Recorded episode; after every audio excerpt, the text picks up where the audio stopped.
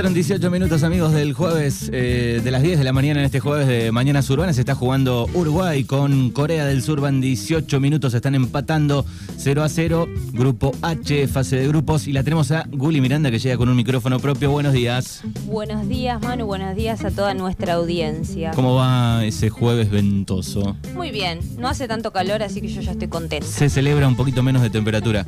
Pensando también lo que viene para el resto de, de la semana y fin de, de- con mucho calor. Leí que hasta el miércoles va a estar eh, picante el clima. Picante con máximas de 34, 35 eh, y algunas páginas se animan a poner 36 para el fin de semana. Modo mundial. Modo mundial. Yo te dije que yo en la previa estoy como, no, eh", y después arranca y me pongo loca y miro todo y estoy enchufadísima. Eh, ha pasado. Bien, eh, eh, pasa y está bueno. Pasa, pasa, pasa. Pero es como que yo todo el- todos los años del mundial digo, no, bueno, no me voy a enganchar. Y después termino. Ayer estaba un poco más gritando los goles de Japón, no sé. Terminamos celebrando O sea, cualquier cosa. cualquier cosa, es la verdad. Así estamos, el modo mundial. Bueno, ¿qué tenemos para el día de hoy? Vamos a hablar del mundial, no, no se puede hablar de otra cosa. Yo lo siento en el alma, pero eh, es como que es el tema de conversación. Pero hoy vamos a hablar un poco de el lado B del mundial. El lado B. Lo que no se está viendo mucho del mundial. eh, Que se dijo bastante antes de que comience y bueno, pues ya quedó en el lado B. Y lo que pasa es que estamos todos emocionados y la verdad que nos olvidamos un poco de estas cosas, pero eh, voy a traer, primero vamos a ir con las pálidas eh, y después voy a contar las buenas noticias, porque hay cosas buenas. Hay cosas buenas. Eh, hay que aprender en la vida, como a no quedarse con todo lo... Usar un poco la, la balanza. La balanza. Entonces, primero vamos a hablar del lado B del mundial, que es este tema que ahora el periodismo y en la previa un poco estuvieron hablando. Es curioso igual, porque cuando se votó esta sede, se votó entre comillas, eh, porque bueno, parece que ahí hubo un poco de dinero detrás. Eh, nadie estaba como muy escandalizado con, che, ojo que en Qatar las cosas no están muy bien. Eh, y ahora se empezó a hablar de vuelta de esto, entonces eh, está bueno que no nos olvidemos que eh, Qatar es un país que tiene muchas denuncias por violaciones de derechos humanos. Ahora en- dentro de lo que es el fútbol está como muy em, visibilizado el tema de las comunidades LGTBIQ, pero hay muchas cositas atrás de Qatar, además de eso. Em, unas son las denuncias de explotación laboral de migrantes. Eh, incluso hay organismos que denuncian la muerte de 6.000 personas en las construcciones de estos megaestadios que Que este número tiene el récord, ¿no? De, sí, sí, que reportaban como muertes súbitas, pero en realidad era sobre explotación laboral. Eh, ayer leía hay eh, cosas insólitas sobre este país, como por ejemplo que vos tenés que pagar una comisión de contratación en un trabajo. O sea, vos tenés que invertir plata para que te contraten en un trabajo que puede ser entre mil y tres mil dólares. Entonces vos ya arrancás mal, porque vos ya al tipo que te contrata le debes plata. claro, tenés que ponerla. Después te lo descuentan. Te lo van descontando. Entonces es una cadena que no termina nunca, porque vos tenés que trabajar para pagar No, esa es- deuda. no es un monotributo, digamos. No, no, es guita. Eh, bueno, hay denuncias también sobre la libertad de expresión la libertad de prensa. Eh, hay denuncias sobre la mm, falta de libertad de asociación y de reunión. En este caso, por ejemplo, los sindicatos no existen, o sea que los trabajadores tampoco se pueden organizar como para reclamar por este, condiciones de trabajo más dignas. Em, derechos de las mujeres, Medio Oriente ya sabemos que tiene sus particularidades por eh, la ley islámica, digamos, que habíamos hablado, ¿te acordás cuando hablamos de Afganistán? Creo que Tamara también habló de, eh, de lo de Irán en una columna de Pan en el Mundo. Que bueno, ellos tienen esta ley, la Sharia, que está basada en el Corán y en los dichos de, y las acciones de Mahoma. Que bueno, en algunos países se interpreta de forma más estricta, digamos, o más restrictiva, y en algunos de forma más amplia. Lo que voy a contarles de las mujeres en Qatar no está bueno, pero ayer me detuve a leer en un informe, en un diario, creo que era página 12, había una persona em, de la comunidad de Qatar eh, diciendo que la nota estaba muy bien hecha y que eh, en algunos países era mucho peor, como trataban a las mujeres. Bueno, gracias. Nos conformamos con Lo que debe ser el resto. Claro, nos conformamos con que en Qatar eh, las mujeres tienen eh, están regidas por una tutela, tienen eh, necesitan el permiso de un varón, esposo, padre, hermano, abuelo, tío, para casarse, para estudiar en el extranjero, para ejercer empleos públicos y esta que es como el shock para acceder a la atención de su salud reproductiva. También necesitan permiso. Claro, o sea, vos te querés ir a hacer un PAP, eh, cosa que es lo normal que hacemos eh, las mujeres una vez al año, un control ginecológico súper importante, tenés que tener permiso de, Autorización. Tu, de tu tutor. Eh, después, bueno, tienen mucha dificultad para acceder a los divorcios y si acceden, las desventajas económicas para las mujeres son no, tremendas. no tienen tutela sobre sus hijos, o sea, rara vez el Estado les va a conceder la tutela sobre sus hijos. Y em, hay una falta de protección adecuada contra la violencia de género. Todo esto, eh, mi fuente es Amnistía Internacional, que bueno, confío bastante ¿no? en, todo lo que eh, informan porque realmente están muy metidos en el mundo de derechos humanos. Y bueno, esto que mencionaba anteriormente, el tema de los derechos LGTBIQ, puedes ir preso eh, por ser homosexual, creo que hasta siete años de prisión. pero ahora vamos a ir con las buenas.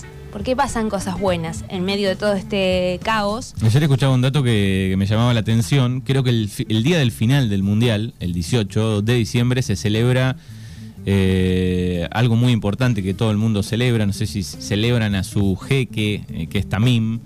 Eh, pero contaba este argentino que vivía ahí desde hace 6-7 años cómo celebra todo el mundo y cómo en todos los negocios, eh, dice, eh, lo, alaba, digamos, ¿no? Pero a un punto de plotear el auto, por ejemplo. Dice, alguien de, de Qatar... Eh, o sea, como que yo ploteo ahora, no tengo, pero mi hipotético auto con la cara de Alberto Fernández. Exacto, pero dice, no es que hay unos que más, otros que menos. Todo el mundo dice en su negocio, en su casa, en la vestimenta, plotean los autos. Es un día de celebración. y nadie levanta la mano y dice, che, vamos a poder votar en algún momento acá, algo, no, no pasa nada, es como que hay ese nivel no sé si podés levantar la mano. Te la cortan. O te la come un cabello. Eh, ahí va. Em, son bastante estrictos con sus cositas. Em, bueno, dentro de, estas cosas que han pasado en estos días, de que yo las considero las buenas porque creo que son personas que están intentando visibilizar estas situaciones, o un periodista, ya no me acuerdo su nacionalidad, la policía de Qatar lo obligó a quitarte, quitarse un brazalete que tenía. Estaba haciendo una nota al tipo y lo obligaron a sacarse el brazalete que tenía, porque hubo toda una movida internacional de One Love, ¿no? Con la banderita del orgullo este, gay para visibilizar estas violaciones a los derechos humanos de, las personas. Y em, digo, son estrictos en ese sentido. Hubo otro periodista que tenía una remera con un arco iris, no lo dejaron entrar a la cancha.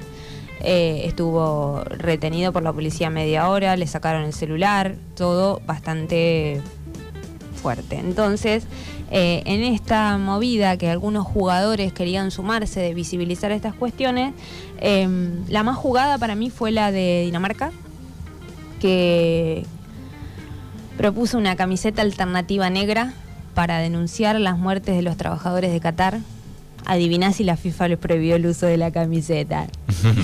Eh, esta marca que se llama Hummel, que es la marca que está eh, auspiciando a, no sé si es la marca de las camisetas de, la selección de Dinamarca, lo que hizo eh, con las camisetas titulares fue hacer una camiseta atenuada, entre comillas, donde no se ve muy bien el escudo. Y en su Instagram pusieron no deseamos ser visibles durante un torneo que les ha costado la vida a miles de personas. Trancu. Obviamente la FIFA y Qatar salieron a denunciar que esto no era así, pero Dinamarca fue algo fuerte, como voy a plantear una camiseta alternativa negra, me la prohibieron, no importa, mi camiseta titular va a estar, va a ser rara. Eh, la segunda es esta movida de los brazaletes, que uno de los que más este, había fogoneado esto fue mm, eh, Neuer, el arquero, el arquero de Alemania. Exacto. Eh, y eran varios capitanes de las elecciones que se habían puesto de acuerdo en usar este brazalete que diga One Love y el corazón eh, con la bandera del orgullo.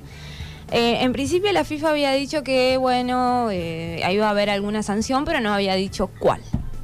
Ayer, o antes de ayer, comunicó que la sanción iba a ser una tarjeta amarilla para el jugador que portara el... Y dieron marcha atrás, porque imagínate, o sea, Sí, e, es un gran debate, ¿no? Es una delgada línea. Digo, con Fernando hablábamos ayer fuera de, bueno, esto se tendría que haber eh, se tendrían que poner firme previo, ¿no? Cuando eligen el lugar, che, vamos a jugar en este lugar. Que se pongan firme todos los, todos los países, digamos, no, pero bueno. Pero por la plata baila el mono. Por la plata baila el mono, la pelota es más fuerte que todo, qué sé yo, empieza el, gran debate, pero eh, se puso algo en el botín, ¿no?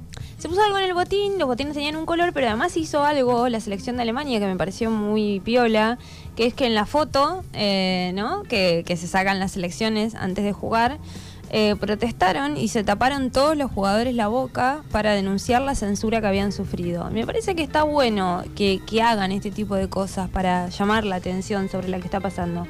Y voy a decir que la única corajuda, porque es mujer por su pollo, eh, que se animó a lucir el brazalete fue em, Alex Scott, que es una mm, exjugadora del Arsenal y de la selección femenina de Inglaterra que está cubriendo el Mundial para la BBC. Fue la única corajuda que se metió en el estadio con el brazalete. Hasta ahora no le pasó nada. Esperemos que Alex Scott esté bien. Em, y bueno, otras noticias más que a mí me llenan de alegría y de emoción.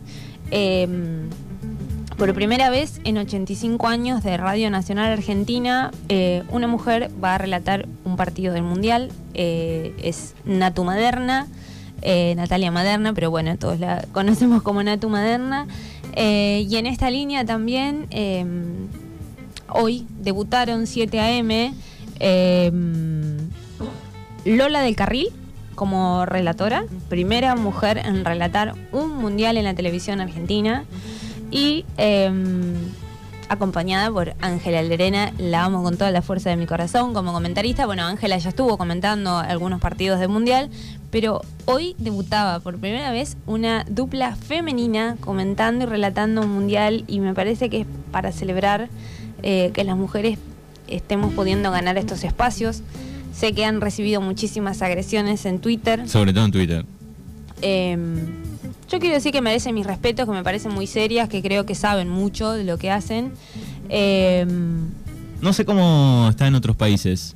Eh, eh, así eh, Inglaterra tiene un poco más de apertura, eh, está bien. Es el fútbol femenino también tiene. En otros lados viene. Venimos con otra trascendencia del fútbol femenino, ¿no? Vienen con otra historia. Entonces ya están como también más abiertos a que las mujeres ocupen esos espacios. Em, insisto en esto, lo hemos hablado varias veces en esta columna, ¿no? Siempre se nos va a exigir más por ser mujeres. pero yo lamento decir que he escuchado Tuve una época de mucho fútbol, mucho Premier League, Champions, eh, todo, miraba todo. Y yo he escuchado muchos varones diciendo barbaridades de fútbol. Niembra. Por ejemplo. Em, entonces, la verdad que estas chicas me parecen súper serias. Eh, Ángela Lerena, Natu Maderna, Lola de Carril, Viviana Vila, que la amo, que está en Radio Nacional. Me parecen mujeres que son realmente que saben mucho de fútbol y las respeto y me alegra que les, les hayan dado este espacio. Y la última noticia, que también me hizo muy feliz cuando lo vi en la tele, porque estaba mirando en vivo, es que por primera vez en la historia de los mundiales eh, tenemos árbitras mujeres. Vi, vi muchas líneas también. Sí, son eh, las convocadas son seis eh, árbitras que son tres juezas y tres asistentes. Y quien debutó el otro día en México-Polonia fue Stephanie Frappart, que fue la, la cuarta árbitro. Si bien yo había leído esta noticia, en el momento que estoy mirando la tele y veo una señorita caminando, fue como estaba mi novio sentado al lado y le dije, mira, mira, mira, ¿no te das cuenta que hay algo raro? O sea, ¿no te das cuenta que hay algo raro? Y me miraba como con cara de, ah, sí, una mujer. Bueno, o sea, esto es histórico, es histórico. Eh, por ahora seis, ¿quién te dice que en el mundial que viene convocan un poco más? Bueno, esta mujer, Stephanie Frappart, tiene una trayectoria, fue elegida una de las mejores árbitras del mundo. Eh, o sea, tiene una impronta, aparte la ves ahí, es como, yo no me animo a gritarle, ¿eh? yo, no me animo a, protestarle nada. Eh, y bueno, la verdad es que con esto que está pasando del, no vamos a seguir hablando del bar y del coso automático. Ya lo dijimos una vez me parece, pero no sé si con vos o con en qué columna fue que digo, ojalá el mundial de fútbol femenino vaya levantando, levantando todas las selecciones y tengamos eh, a mitad del mundial de este el mundial femenino allá arriba para no que estar cuatro años manija, ¿no? Ojalá disfrutemos en dos años uno, en dos años el otro. En dos años uno, ¿no? Ojalá, estaría buenísimo. Hay que laburar mucho, hay que invertir mucho también, cosa que muchos no quieren hacer. Hay Eh, que poner platita. Sí, la bruja Verón dijo que no era rentable. Se me cayó una persona, me caía espectacular la bruja Verón hasta que dijo esa pavada. Y fue como, no, señor, discúlpeme. En algún momento se vaya Se a estabilizar, sería no, la y en palabra. algún momento se van a dar cuenta que la única forma de abrir esto es apostando, es invirtiendo, es haciendo lo que se hace en el fútbol masculino, poniendo mucha guita eh, y garantizando a las mujeres que puedan eh, ser eh, deportistas de competencia, que no tienen que ir después a laburar de cualquier otra cosa. Entonces, yo creo que en estas cosas vamos bien, nos quedamos con las buenas noticias, vamos bien. Esperemos que, que, bueno, que las, que las árbitras se desempeñen bien, que no haya ningún inconveniente. Y, y bueno, y que no sé, que el off- offside automático, yo quiero que saquen todo eso. Eh, yo soy anti, anti, anti bar desde que salió. Eh, no, Mucha polémica ha traído. Pero bueno, En el otro día también faltaba un poco de voluntad, porque va- vamos a decirlo todo. Si vos ves que los otros te ponen la línea de defensa a mitad de campo, y avivate, querido, porque vas a estar siempre en offside, ¿viste? Era como que ya en un momento era vos como- hubieses entrado ahí y hubieses dicho una arenga, ¿no? Yo soy bielcista, yo hubiese pegado dos gritos, me hubiese agachado en mi heladerita, como hace Claro. Marcelo. Agachadita ahí, pegando dos gritos, viste que se saca, pobre. Eh, Marcelo se, se pone como que parece que le va a dar un ACB cuando está dirigiendo, pobre. Eh, pero bueno, bien, vamos con la escaloneta. Yo sigo con la esperanza intacta. eh, y por Messi. Yo, chicos, lo amo. Quiero que todo le vaya bien en la vida, que es un multimillonario, ya no necesita nada, pero él necesita esto. Así que vamos todos por Messi, vamos firmes con la selección. Y bueno, eh, haciendo fuerza para que las mujeres ganemos cada vez más terreno en el Mundial. Muy bien, es Juli Miranda aquí en Mañanas Urbanas con un micrófono propio. En 15 días eh, nos volvemos a encontrar. Nos vemos en 15 y bueno, Te iba a preguntar, eh, ¿hay regalos artesanales antes de fin de año en el showroom? Estoy en el showroom de donde manda Capitana, estoy preparando cajas para hacer regalos especiales en Navidad, así que me siguen por favor en arroba tienda donde manda y se van a enterar. Llegaron un montón de cosas de cerámica divinas la semana pasada, ya se vendieron todas, lo siento en el alma, pero mis clientes tienen problemas que cuando llegan estas cosas... Se de publican y se van. se van. Así que estén atentas a las redes, por favor, porque eh, así como llegan las novedades, se van. Y bueno, a estas cosas que voy a estar ofreciendo para Navidad, que, que van a ser muchas opciones piolas. Bien.